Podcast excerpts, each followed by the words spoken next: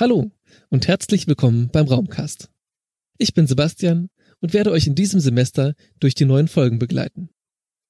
Wenn ich euch frage, was euch an Berlin als Stadt besonders gut gefällt, also außer Partys und Biertrinken am Maybachufer natürlich, werden sicherlich viele antworten, Berlin ist so eine grüne Stadt.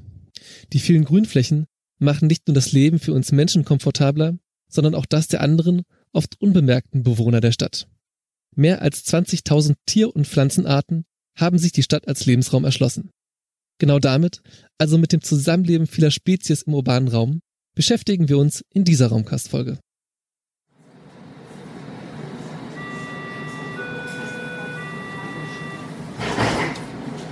Steigt man zurzeit in eine S-Bahn an einigen Bahnhöfen in Mitte, kann man mit etwas Glück ein außergewöhnliches Phänomen beobachten. Ein kleiner Vogel, er hat dunkel schimmernde Federn mit hellen Spitzen, hupft in die Bahn. Sagen wir mal am Ostbahnhof. Er setzt sich um auf die Stangen, fährt zwei oder drei Stationen mit und steigt dann am S-Bahnhof Friedrichstraße wieder aus.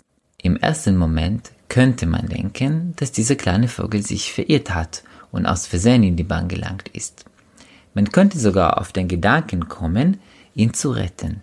Aber bevor ihr die BVG-Leute anruft und unnötige Aufregung verursacht, solltet ihr wissen, dass es sich bei diesem kleinen Fahrgast ohne Ticket um einen Star handelt, der absichtlich Bahn fährt. Ehrlich gesagt, er kennt wahrscheinlich die nächsten Stationen besser als ihr. Seit einigen Jahren haben sich die Starre den Bahnhof als Überwinterungsplatz ausgesucht. Erstmal waren es einige wenige. Jetzt sind es bis zu Hunderte von Tieren, die sich hier niederlassen. Hier herrschen optimale Bedingungen zur Nahrungssuche. Einerseits finden die Vögel hier Krümel der Bäckerstände oder die eine flüchtige Pommes vom Donnerladen, die euch runtergefallen ist. Andererseits zieht das künstliche Licht in diesen Gebäuden Insekten in großen Schwärmen an. Ein All-You-Can-Eat-Buffet für die Starre und das noch rund um die Uhr. Was könnte man sich besser wünschen? Im Bahnhof selbst haben die Starre Schutz vor dem Wanderfalken, der vor der Tür auf die Vogel wartet. Da die Starre lernfähige Tiere sind, haben sie gelernt, dass sie einfach die Bahn nehmen können, wenn sie vom Bahnhof mal rausgehen möchten. Sie haben sich sogar so daran gewöhnt, dass sie das Geräusch der Durchlässerung der S-Bahn nachahmen können. Bei der ersten Beobachtung mag es eigenartig erscheinen. Jedoch sind diese Starre in den Bahnhöfen keine eigentümliche Ausnahme, sondern die Bahnhöfe stellen mittlerweile das Habitat für die Starre dar. Dieses Phänomen, dass Tiere sich in der Stadt aufhalten und leben, ist ein zentraler Punkt der Multispecies-Urbanism-Theorie, mit der sich diese Raumkast-Folge beschäftigt. An dieser Stelle Hallo an alle, ihr seid bei Raumkast TU Berlin gelandet. Wir sind ja ihr, Elena, Eileen und Lena. Zuerst wird Elena euch den Multispecies Urbanism Ansatz erklären. Darüber haben wir mit Avi Sharma, Dozent am Zentrum for Metropolitan Studies, gesprochen. Von Lena erfahrt ihr, was uns Dirk Ellert im Interview über seinen Job als Wildtierexperte Berlins erzählt hat. Und damit ihr die ganze Folge anhören müsst, ohne eine Minute auszulassen, wird euch Eileen zwischendurch überraschen und euch interessante und außergewöhnliche Tiergeschichten erzählen. Davor seid ihr doch hier, oder? Also Elena, was bedeutet Multispecies Urbanism eigentlich? Wer sich mit Stadtplanung oder Stadtökologie beschäftigt, könnte schon mal über diesen Begriff gestolpert sein. Selbst die einen oder anderen Architekturbegeisterten unter euch könnten festgestellt haben, dass der niederländische Pavillon bei der Architekturbiennale 2020 in Venedig genau zu dieser Thematik konzipiert wurde. Das Thema der Biennale war nämlich How will we live together? Das Het Nieuwe Institut, das für den niederländischen Pavillon zuständig ist, hat darauf mit einer Gegenfrage geantwortet. Who is we? Und genau um diese Frage dreht sich Multispecies Urbanism. Kleine Bemerkung am Rande. Die Architekturbiennale wurde aufgrund der Pandemie auf dieses Jahr 2021 verschoben. Also wer sich den Pavillon anschauen möchte, hat noch bis November Zeit. Aber jetzt zurück zur Frage. Also wer ist wir? Um die Frage zu beantworten, muss erstmal der Begriff Multispecies Urbanism geklärt werden.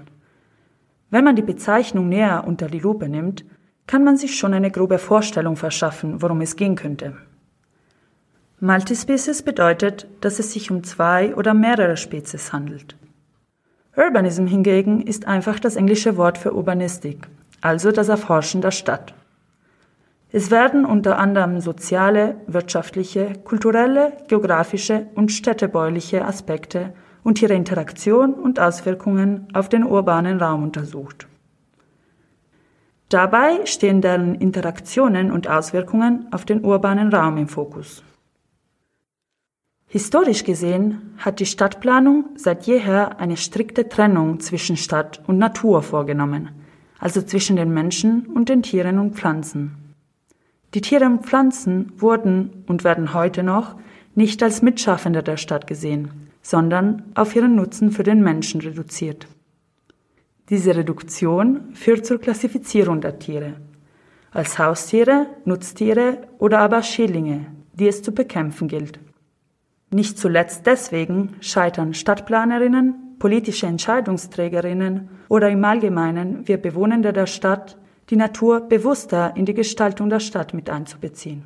Wir verpassen es, ihre Rolle im urbanen Raum anzuerkennen. Dies führt dazu, dass bei der Landnutzungsplanung Umwelt- und Naturschutz oft zu kurz kommen. Und genau hier greift die Multispecies Urbanism Theorie ein und fordert einen Paradigmenwechsel. Als wir sollen nicht nur Menschen verstanden werden, sondern auch Tiere, Pflanzen, Pilze, Mikroorganismen, eben alles, was die Stadt belebt. Multispecies Urbanism sieht die Stadt als einen Raum, der nicht nur vom Menschen, sondern auch von anderen Spezies gelebt, beeinflusst und gestaltet wird. Die Selbstzentriertheit des Menschen soll überwunden werden es handelt sich also um eine posthumanistische Theorie. Tiergeschichte. Waschbären finden alle süß. Doch was passiert, wenn wir um 8 Uhr morgens eine Tasse Kaffee auf unserem Balkon trinken wollen und dabei auf einen Waschbären treffen? Und das auch noch im 15. Stock? Ja, das ist einigen BerlinerInnen tatsächlich passiert, ist aber kein Grund zur Panik. Ihr braucht nicht gleich die Feuerwehr anzurufen, trinkt am besten euren Kaffee in Ruhe weiter. Oder ein Glas Wein, was euch am Morgen besser passt. Macht einfach euer Foto, aber stört ihn dabei nicht bei seinem Nickerchen. Waschbären sind Tiere, die in der dritten Dimension leben. Damit meine ich, sie sind nicht immer so einfach zu finden. Um sich Unterschlupf zu suchen, klettern sie gerne in Höhlen, in Kellerräume, auf Bäume, aber eben auch an Außenwänden hoch. Wenn wir also von diesem kleinen Eindringling auf unserem Balkon überrascht werden, sollten wir ihn einfach ausruhen lassen und dann verschwindet er schon von ganz alleine.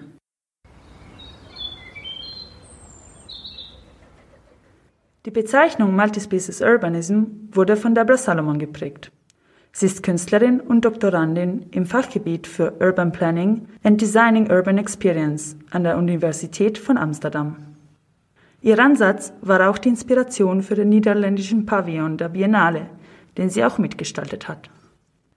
Sie nimmt den Boden als Ausgangspunkt und untersucht seine Bedeutung für die Gesellschaft und seine Rolle in der Anpassung an die Klimakrise. Durch das mangelnde Bewusstsein über den Boden in der Stadt wird sein Potenzial zur Nahrungsmittelproduktion oder ökosystembasierte Anpassung an die Klimakrise nicht genügend berücksichtigt.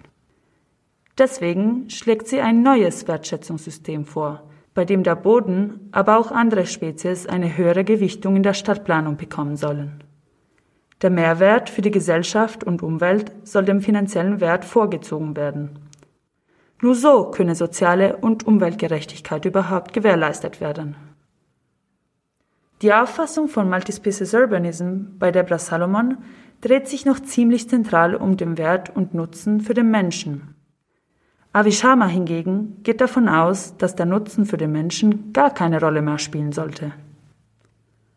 Als Dozent am Zentrum für Metropolitan Studies der TU Berlin beschäftigt sich Avi Sharma insbesondere mit der Geschichte der Migration, des Urbanen und der Umwelt.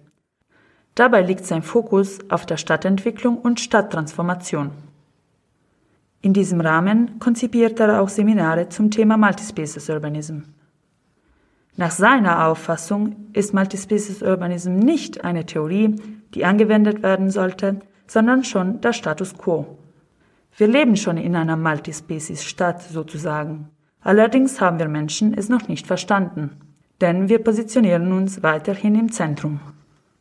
Auf die Frage, was Multispecies Urbanism für ihn darstellt, hat er Folgendes geantwortet.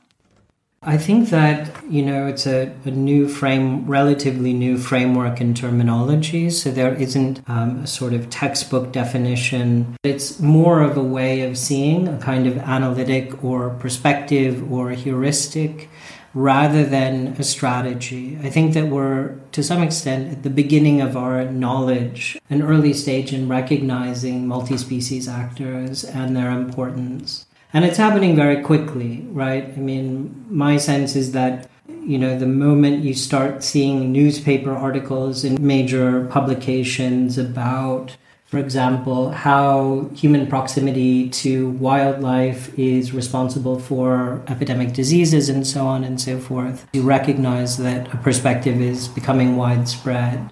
But I still think that we're quite early on, and simply recognizing that the urban as a form is constituted not just by human actors, human planners and planning, human interventions, but a range of diverse sets of actors is, is really what I'm trying to propose. And it struck me that the thing that's missing from all urban theory is that it's profoundly centered on human actors, right? I mean, it's deeply embedded in a kind of Enlightenment humanist framework, even if it's critical of those frameworks. And so my sense is what is it that might take us to a new stage of urban theory and resolve questions that are common to a range of theoretical and practical perspectives. And it seemed like a multi species or a more than human perspective might do that kind of work. Multispecies Urbanism ist also eine neue, transformative Sichtweise. Es soll nicht nur eine weitere urbane Theorie sein, sondern unser Verständnis der Stadt in Frage stellen. Aber warum sollen wir uns von dieser Idee des Nutzens und des Wertes für uns Menschen distanzieren?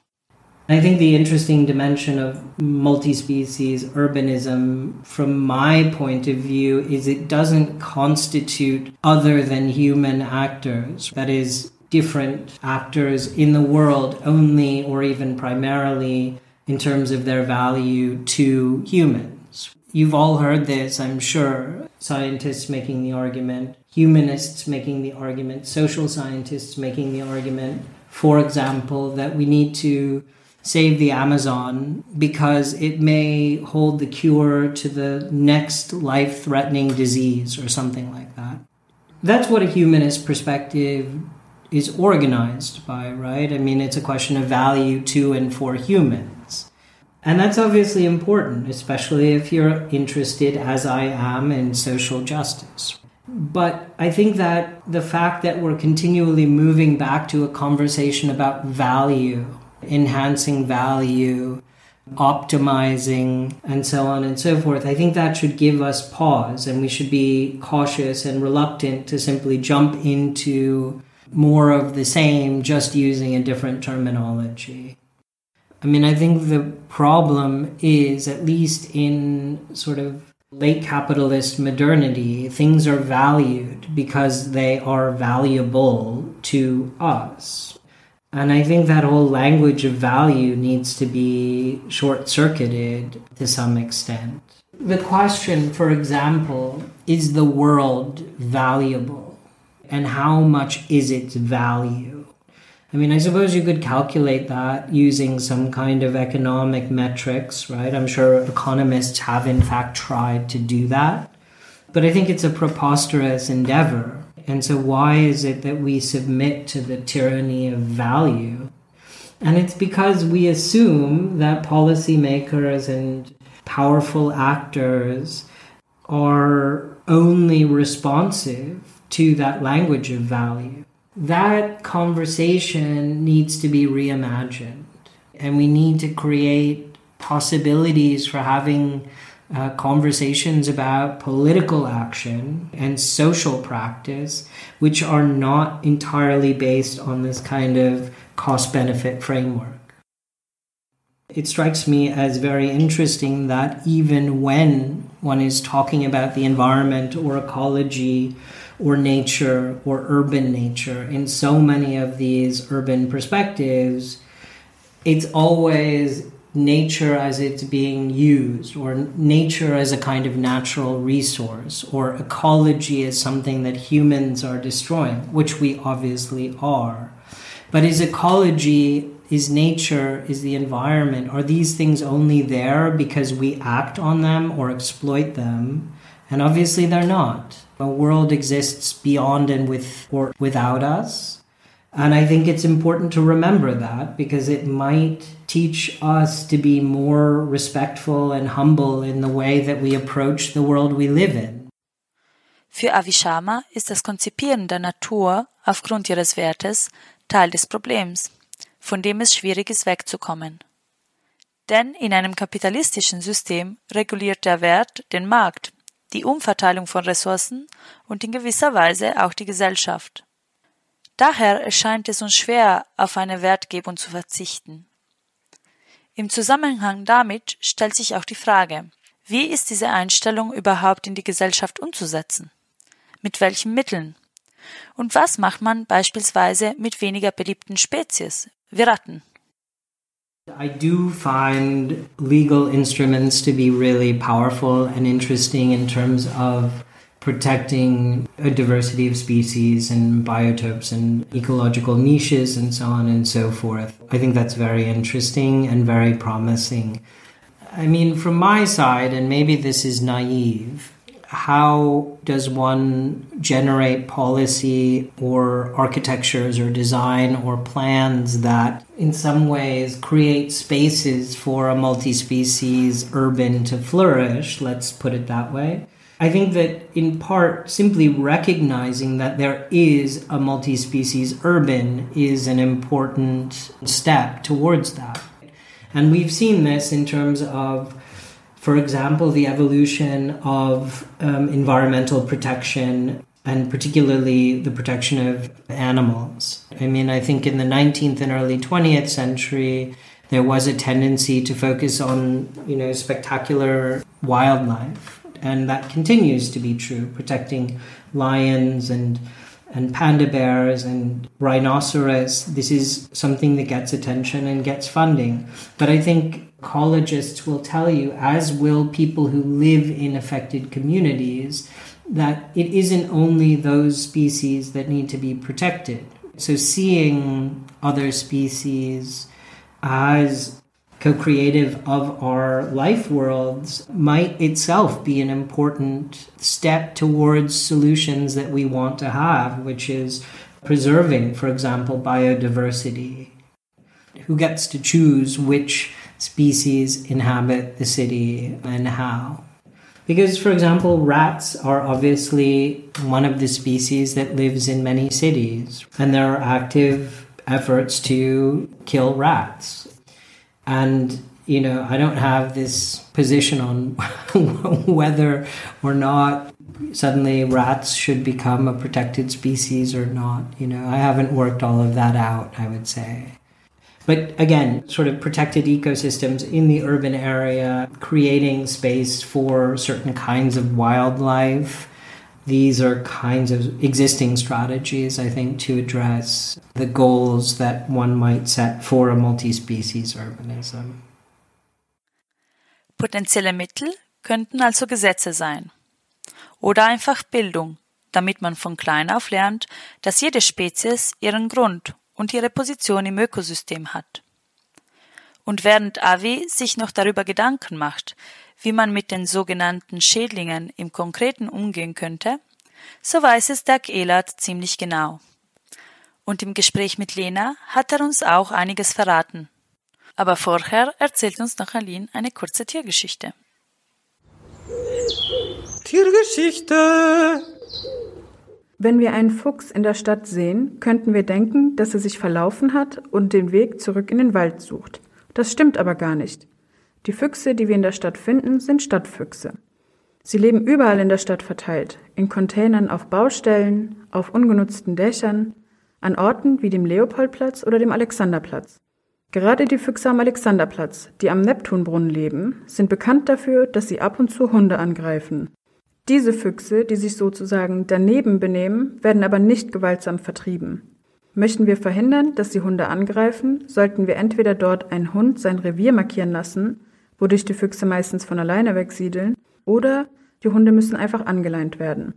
In der Gropiusstadt gab es einen Fall, bei dem ein Fuchs mit dem Fahrstuhl hoch und runter gefahren ist. Nein, nicht für eine Wohnungsbesichtigung. Ist ein Fuchs in einem geschlossenen Raum gefangen, solltet ihr auf keinen Fall stehen bleiben und schreien. Das wird es noch schlimmer machen. Er will auch nicht in diesem Raum eingesperrt sein, glaubt mir. Wichtig ist es, dem Tier genug Zeit und vor allem Raum zu geben, um von alleine rauszukommen. Grundsätzlich wollen wir versuchen, Wildtiere zu schützen und sie in ihrem Alltag, soweit es geht, nicht zu stören.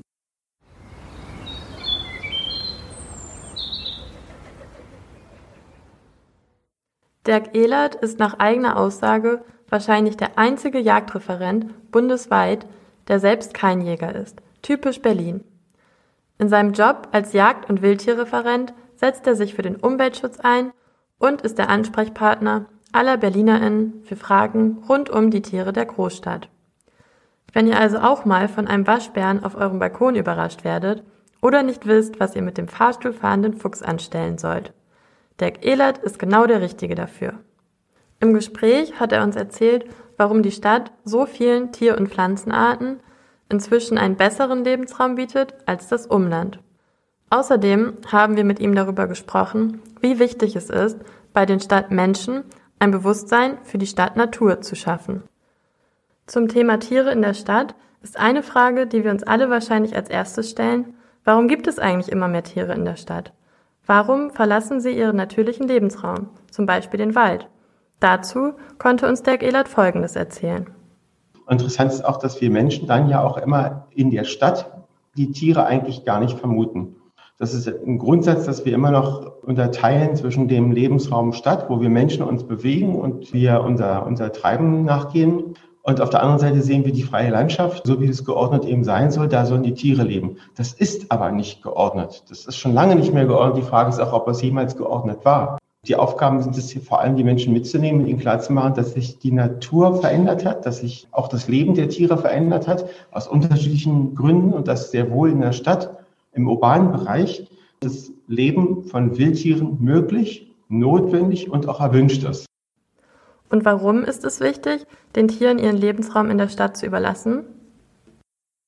Stadtgesellschaft, die hat ja inzwischen begriffen, zumindest in einigen Teilen, dass die Stadtnatur wichtig ist. Wir unterscheiden aber auch sinnvoll, nicht sinnvoll. Das ändert sich auch von Fall zu Fall. Hätten wir uns vor vier Jahren über Insekten unterhalten, dann wäre das ein sehr exotisches Thema gewesen. Hätte uns kaum einer verstanden. Wenn ich gesagt hätte, wir müssen uns um Insekten kümmern, dann hätten Sie wahrscheinlich alle gedacht, ich auch, ach, wir müssen uns um Honigbienen kümmern. Inzwischen ist klar, 85 Prozent unserer Insekten, die wir brauchen, übrigens für uns, die brauchen nicht andere, die brauchen wir zum Atmen, ist mal interessant, sind weg. Die sind verschwunden. Also müssen wir was machen. Und plötzlich wurde das Thema hoffähig. Wir diskutieren darüber. Uns ist bewusst, dass wir uns um Insekten kümmern müssen. Und die artenreichste Insektenwelt ist übrigens die Stadt. Man kriegt fast Gänsehaut. So schlimm ist es schon, dass im freien Land, da wo eigentlich sonst die Insekten häufiger und viel intensiver leben, gar kein Lebensraum mehr für sie ist, weil durch die Biozide, Insektizide, Molluskizide, alles, was eingesetzt wird, die Tiere einfach nicht mehr existieren. Durch Monokulturen auf Ackerflächen und den Einsatz von Pestiziden haben wir selbst einen großen Teil dazu beigetragen, dass viele Tiere inzwischen besser in der Stadt leben können als auf dem Land. Wie das Beispiel der Insekten einerseits zeigt. Andererseits zeigt es uns, wie wichtig es ist, dass wir nicht erst anfangen, uns um eine Tier- oder Pflanzenart zu kümmern, wenn wir merken, von welchem Nutzen sie für uns als Menschen sind. Wenn ihr mehr über das Thema Insekten erfahren wollt, hört euch doch die Podcast-Folge Berline Maya an. Wir sind damit einverstanden, manchen Tieren ihren Lebensraum in der Stadt zu überlassen. Aber wie sieht es mit den unerwünschten Tieren aus? Wie können wir mit ihnen umgehen? Die Ratte ist wohl eines der unbeliebtesten Tiere der Stadt. Doch auch sie hat ihre Vorteile.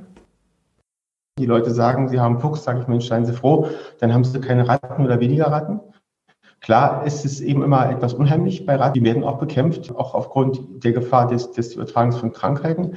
Aber auch da ist es immer wichtig klarzustellen, dass ähm, Ratten uns schon immer begleitet haben und nie dazu geführt haben, dass die Menschen ausgerottet wurden. Aber sie eben auch potenziell Futter für andere Tiere sind. Die Taube wird oft auch als Ratte der Lüfte bezeichnet. Zeit für einen Imagewechsel. Einmal im Jahr wird vom NABU, also dem Naturschutzbund, der Vogel des Jahres bestimmt. Dieses Jahr konnten wir selbst wählen. Und siehe da, die Taube ist unter die zehn beliebtesten Kandidaten gekommen. Mit dem Spruch Toleranz für Tauben wurde sie auf der Seite des NABU zur Wahl gestellt. Der kleine Diskurs, den Herr Ehlert mit uns zu den Tauben gemacht hat, lässt sie in einem ganz anderen Licht erscheinen. Wir reden ja vielleicht mal insgesamt über diese sogenannten Stadttauben. 5000 Jahre halten wir uns Tauben. In der Zeit, wo es noch keinen E-Mail-Verkehr gab, waren es Tauben, die Nachrichten geschickt haben, wesentlich. Tauben sind schon von jeher genutzt worden, einmal als Nahrungsgrundlage, weil Taubenfleisch gut schmeckt. Und zum anderen sind sie genutzt worden, um Nachrichten von A nach B zu transportieren. Die Eigenart der Taube, die Besonderheit der Taube liegt ja darin, dass sie große Strecken in kurzer Zeit fliegt, sehr häuslich ist und wir uns das zu eigen gemacht haben über Jahrtausende und die Taube an uns gezogen haben. Jetzt haben wir die Taube nicht mehr auf dem Speiseplan. Wir haben auch nicht mehr, es ist nicht mehr notwendig, die Tauben zu halten. Jetzt ist sie eher lästig. Das kann man der Taube ja nicht vorwerfen, denn die ist uns 5000 Jahre gefolgt. Und da wird auch wieder deutlich, wie wir mit diesem Tier umgehen, wie wir mit Tauben umgehen, mit unserer eigenen Geschichte. Und die Taube ist eigentlich nichts weiter als ein Spiegelbild unserer eigenen Gesellschaft. Sie spiegelt uns das wieder, wie wir mit der Natur umgehen und wiederum die Natur an uns rankommt und wie nah wir sie ranlassen. Je mehr wir über die sogenannten Schädlinge der Stadt erfahren, desto einfacher wird es, sie zu akzeptieren. Aber wie sieht es mit den größeren, nicht so beliebten Tieren aus? Waschbären, Wildschweine und Kaninchen vermehren sich nun mal, naja, wie die Kanickel. Die Sorge vor einer Plage ist meist unbegründet. Wenn eine tatsächliche gesundheitliche Gefahr von einem Tier wie der Ratte ausgeht, werden entsprechende Maßnahmen ergriffen. Oft reguliert die Natur den Bestand der Tiere aber auch selbst. Warum das Jagen der Tiere keine Lösung darstellt, hat uns Herr Ehlert erklärt. Aber es macht in Berlin aus. Und da war das eigentlich ziemlich schnell klar, dass im Grunde genommen in Berlin kein Problem mit den Wildtieren besteht, weil die sich im Stadtraum aufhalten, sondern es entsteht ein Problem, weil Menschen damit nicht umgehen können. Wir haben so gut wie keinen Angriff von Wildtieren von sich aus. Wir haben keine wirklich gefährlichen Situationen. Wir haben aber jeden Tag Dutzende von Situationen, wo Menschen nicht wissen, wie man mit diesen Tieren umgeht. Deswegen sagen wir ja auch, dass die Tiere in der Stadt vorkommen, ist auch gut und gewollt. Und das Jagen in der Stadt wollen wir auch grundsätzlich nicht. Wir müssen uns einfach daran gewöhnen. Und wenn wir nicht wollen, dass ein Waschbär, ich bin davon selber mal wieder betroffen, nicht bei uns in der Wohnung oder im Haus lebt, dann müssen wir Vorkehrungen treffen, dass der gar nicht reinkommt. Eine Jagd ist nicht die Methode, weil du kriegst mit einem Bejagen eine Art, die sich so stark vermehrt wie der Waschbär, nicht weg. Jagd ist keine nachhaltige Methode, um einen Bestand zu reduzieren. Das sind andere Faktoren. Aber die Jagd ist es nicht. Ist man ja bei den Wildschweinen, bei Rehen, bei allen anderen Arten. Die jagen wir und töten und töten und trotzdem sind sie da. Wenn der Waschbär also zum dauerhaften, unerwünschten Besucher wird, könnt ihr selbst Maßnahmen ergreifen.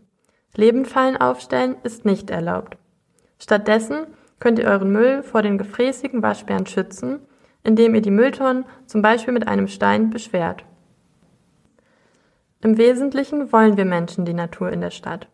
In der Stadtplanung wird viel Geld und Zeit in die Gestaltung von Grünflächen investiert.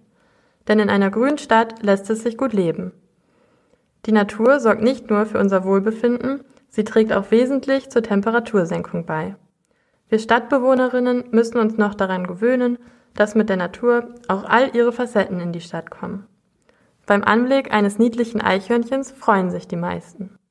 Und inzwischen haben sich viele BerlinerInnen auch daran gewöhnt, dass auch Füchse und Wildschweine dauerhaft in einem Siedlungsgebiet leben können. Trotzdem gibt es noch viel Bedarf, das Bewusstsein für die Natur in der Stadt zu stärken. Jetzt heute war zum Beispiel jemand, der hat beobachtet, wie sich verpaaren. Das dauert bei Füchsen sehr lang. Das ist so bis eine Stunde etwa. Und die können auch nicht sich so trennen. Dann machen die Fotos und rufen die Polizei, weil sie meinen, die sind krank, die Tiere. Die sind natürlich nicht krank, die paaren sich gerade. Also das sind so Dinge, die in der Stadtnatur vorkommen, mit denen wir uns Menschen eben auch befassen und auch jeden Tag sehen. Aber wo es wichtig ist, die Leute auch mitzunehmen, die Menschen mitzunehmen. Der Hauptkonflikt ist die Unwissenheit, nach wie vor, zu vielen Arten. Und wie können wir nun gegen diese Unwissenheit vorgehen? Wichtig ist darüber reden. Auch die Art und Weise, wie die Tiere in der Stadt leben, kundtun. Und ich mache das als Landschaftsplaner fast ausschließlich nur noch über die Öffentlichkeitsarbeit. Ich habe viele Jahre hier auch an dem Biotopen Artenschutz gesessen. Wir haben uns viele Jahre lang, fast schon Jahrzehnte, Gedanken gemacht, wie wir landschaftsprogrammatisch die Tiere und die Pflanzen als Biotopverbund durch die Stadt bringen können. Das sind langsame, ganz langsame Prozesse. Das beschreibt aber noch nicht, wie die Stadtgesellschaft darauf reagiert. Wir hatten damals vor 20 Jahren angefangen. Damals hatten wir unter anderem den Biber als Zielart. Der war noch gar nicht da. Also er war vereinzelt da, aber da hätte ich im Traume nicht gedacht, dass der Biber irgendwann mal durch die Stadt kommt. Also habe ich einzelne Biotop-Verbindsysteme geschaffen auf dem Plan. Und wir wollten langfristig sehen, dass der Biber eben durch die Stadt ziehen kann. Und Planungen sind unendlich langsam. Und Abstimmungsprozesse mit Planern kennen Sie wahrscheinlich auch, die sind wahnsinnig langsam. Die Stadtbevölkerung war auch nicht gerade überzeugt davon. Der einzige überzeugt war, war der Biber und nicht von meiner Planung, sondern von den Lebensräumen. Und während wir planten, war der Biber schon lange da. Vor zwei Jahren wurde der Landschaftsplan, der Landschaftsprogramm verabschiedet und wir hatten schon lange alle Biber. Jetzt brauche ich gar nicht die Planung zu machen. Also wichtig ist, da ganz klar zu stellen, dass auch was Neues willkommen ist, dass wir den Neuen auch einen Lebensraum bieten müssen, ohne uns aber massiv einschränken zu müssen. Also wir selber müssen uns auch bewegen können und trotzdem müssen wir aber auch auf die anderen Arten achten, die sich hier bewegen. Die Sensibilität ist wichtig und diese Verständlichkeit, mit der wir darüber reden und auch dafür werben. Mit der Sensibilisierung für das Thema fängt man am besten schon bei den ganz Kleinen an, oder? Nur Dinge, die ich weiß, kann ich auch mit bewerten, kann ich auch aufnehmen. Das fängt beim Kinderbuch an. Da darf eben nicht mehr stehen, dass ein Reh im Wald ist, sondern eben auch im Siedlungsbereich. Dass Wildtiere in der Stadt sind, dafür haben wir gesorgt. Also viele Kinderbücher haben sich auch angepasst ich bin auch ganz stolz. Wir haben viele Jahre mit Kinderbuchautoren gearbeitet und die meisten Lehrbücher äh, für die Grundschule, ähm, ist auch da angepasst. Neben viel Öffentlichkeitsarbeit schlägt Herr Ehlert eine weitere kreative Art vor, wie mehr Aufmerksamkeit für das Thema Natur und Tiere in der Stadt erlangt werden kann. Machen Sie auch eine kleine Exkursion in die Kunst, weil die wird auch mal so ein bisschen unterschätzt. Es hat inzwischen die HDK dieses Thema längst für sich entdeckt. Die machen tolle, große Projekte zu diesem Thema. Ich habe auch schon viele Studenten begleitet. Eine hatte mal vor ein paar Jahren am Alexanderplatz eine Ausstellung, wie Füchse in der Stadt wohnen. Sehr modern, also ganz großartig. Das sollte man auch, weil es in der Stadtgesellschaft ist ja ein Teil dieser Gesellschaft auch die Kunst und äh, Kultur und äh, die muss auch viel stärker eingebunden werden. Nicht mehr auf diesen Artenschutz projizieren und nicht auf die, die man sowieso trifft, die sich für den Umweltschutz interessieren, sondern die vor allem mitnehmen, die sich bisher damit gar nicht befasst haben. Wir haben von Dirk Ehlert viel über die Wildtiere Berlins erfahren. Zuletzt wollten wir von ihm wissen, welche Botschaft er unseren Hörerinnen und Hörern, also euch, mit auf den Weg geben möchte. Wichtig ist, dass man ja Stadt viele Tierarten sehen kann. Von der Ameise angefangen bis zum Wildschwein. Und jede einzelne Art, die wir in der Stadt sehen, ist ein Stück Qualität, ein Stück Stadtlebensqualität. Und jede Art, die in der Stadt vorkommt, die es vielleicht auf dem Land nicht mehr gibt, sollten wir stolz sein. Es gibt viele Tier- und Pflanzenarten, die vor den Touren der Stadt keine Überlebenschance mehr haben. Wir sind jetzt keine Arche Noah, aber die Stadt ist ein Hotspot an Biodiversität. Viel, viel mehr Biodiversität als auf gleicher Fläche auf benachbarten homogenen Strukturen der Agrarlandschaft. Tiergeschichte. Wir haben bisher nur Tieranekdoten aus Berlin gehört, aber selbstverständlich gibt es auch interessante Geschichten aus anderen Städten. In Chicago zum Beispiel sind es die Kojoten, die dort ein erfülltes und sicheres Leben leben. Auf dem Land werden sie von Bauern gejagt, weil sie ihre Nutztiere fressen. Bisher gibt es ca. 2000 Kojoten in der Stadt. Einige von ihnen tragen Funk- und GPS-Halsbänder. Dadurch konnte beobachtet werden, wie sie in der Stadt leben, Sie machen ihre Streifzüge entlang der Bahnlinien und ziehen ihre Jungen auf den ruhigen Dächern von Parkhäusern auf. Besonders interessant ist, dass sie sich so sehr an das Stadtleben gewöhnt haben, dass sie sogar an roten Ampeln warten. Das machen die meisten von euch sicher nicht. Mit außergewöhnlichen Anekdoten über Tiere in der Stadt könnten wir eine ganze Folge füllen. Das würde aber unseren Rahmen sprengen. Wenn ihr noch mehr solche Tiergeschichten lesen wollt, könnt ihr gerne im Blogbeitrag zu dieser Folge nachsehen. Dort findet ihr einige Links und sonstige interessante Dinge. Schaut gerne vorbei.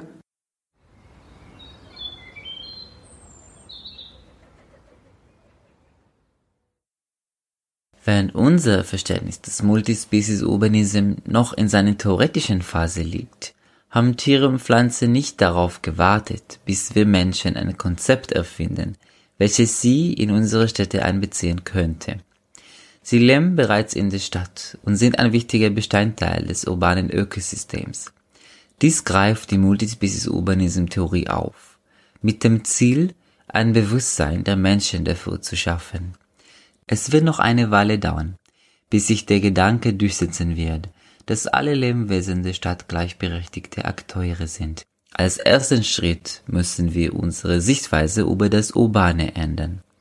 Städte sind nicht nur der Lebensraum des Menschen, sondern auch individuelle, komplexe und diverse Ökosysteme. Und das ist auch genau, was sie waren, bevor sie zu Städten geworden sind. Die Anerkennung, dass der Mensch nicht im Mittelpunkt steht, wäre ein wichtiger Schritt in Richtung nachhaltiges Zusammenleben der das Leben in der Stadt zugunsten alle transformieren kann. Und bei aller meinte ich wir alle. Menschen, Tiere, Pflanzen, alle, die in der Stadt ihren Lebensraum finden.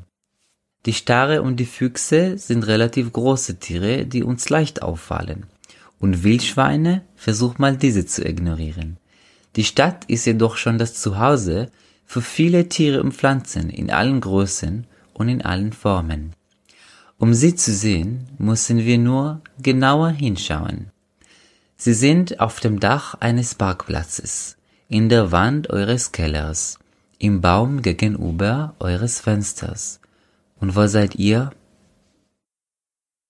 Das waren Lena, Eileen, Jair und Elena mit der Folge Die unbemerkten Bewohner der Stadt zum Thema Multispecies Urbanism.